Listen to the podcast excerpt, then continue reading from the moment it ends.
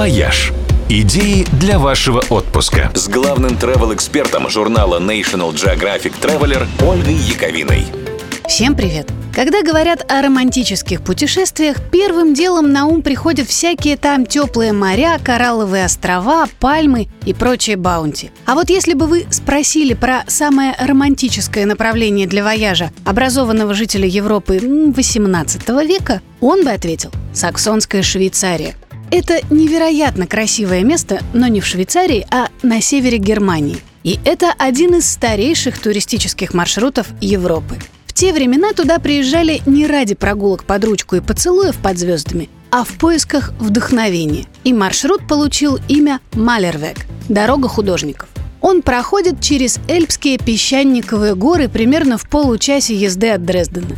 Ветра и дожди за тысячи лет размыли мягкий камень, и скалы приобрели причудливые очертания. Гигантские пальцы, кегли, столбы и фигуры, а между каменными исполинами текут реки и растут хвойные леса.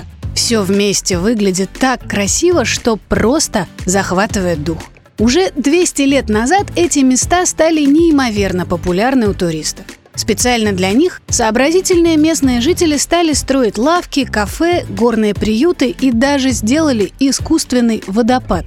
Какой-то ловкий трактирщик придумал перегородить ручей за прудой, которую несколько раз в день открывал, обрушивая массу воды вниз к восторгу обедающей в его ресторанчике публики. За отдельную плату можно было спустить водопад лично – Лихтентальская плотина, кстати, работает до сих пор. Каждые полчаса ее торжественно открывают под музыку. И у кого-то в трудовой книжке так и написано «Оператор водопада».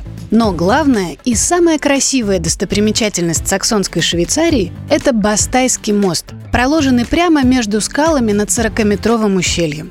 Выглядит он как готовая декорация для «Игры престолов», а виды с него открываются еще более эпические. 200 лет назад туристам приходилось два часа карабкаться к нему по крутым тропам. Сегодня автобус подвозит ленивых к расположенной по соседству гостинице. Туристы обедают и уезжают, а художники остаются. Закат и рассвет над скалами Бастай по-прежнему невероятно вдохновляющие. «Вояж» – радио 7 на семи холмах –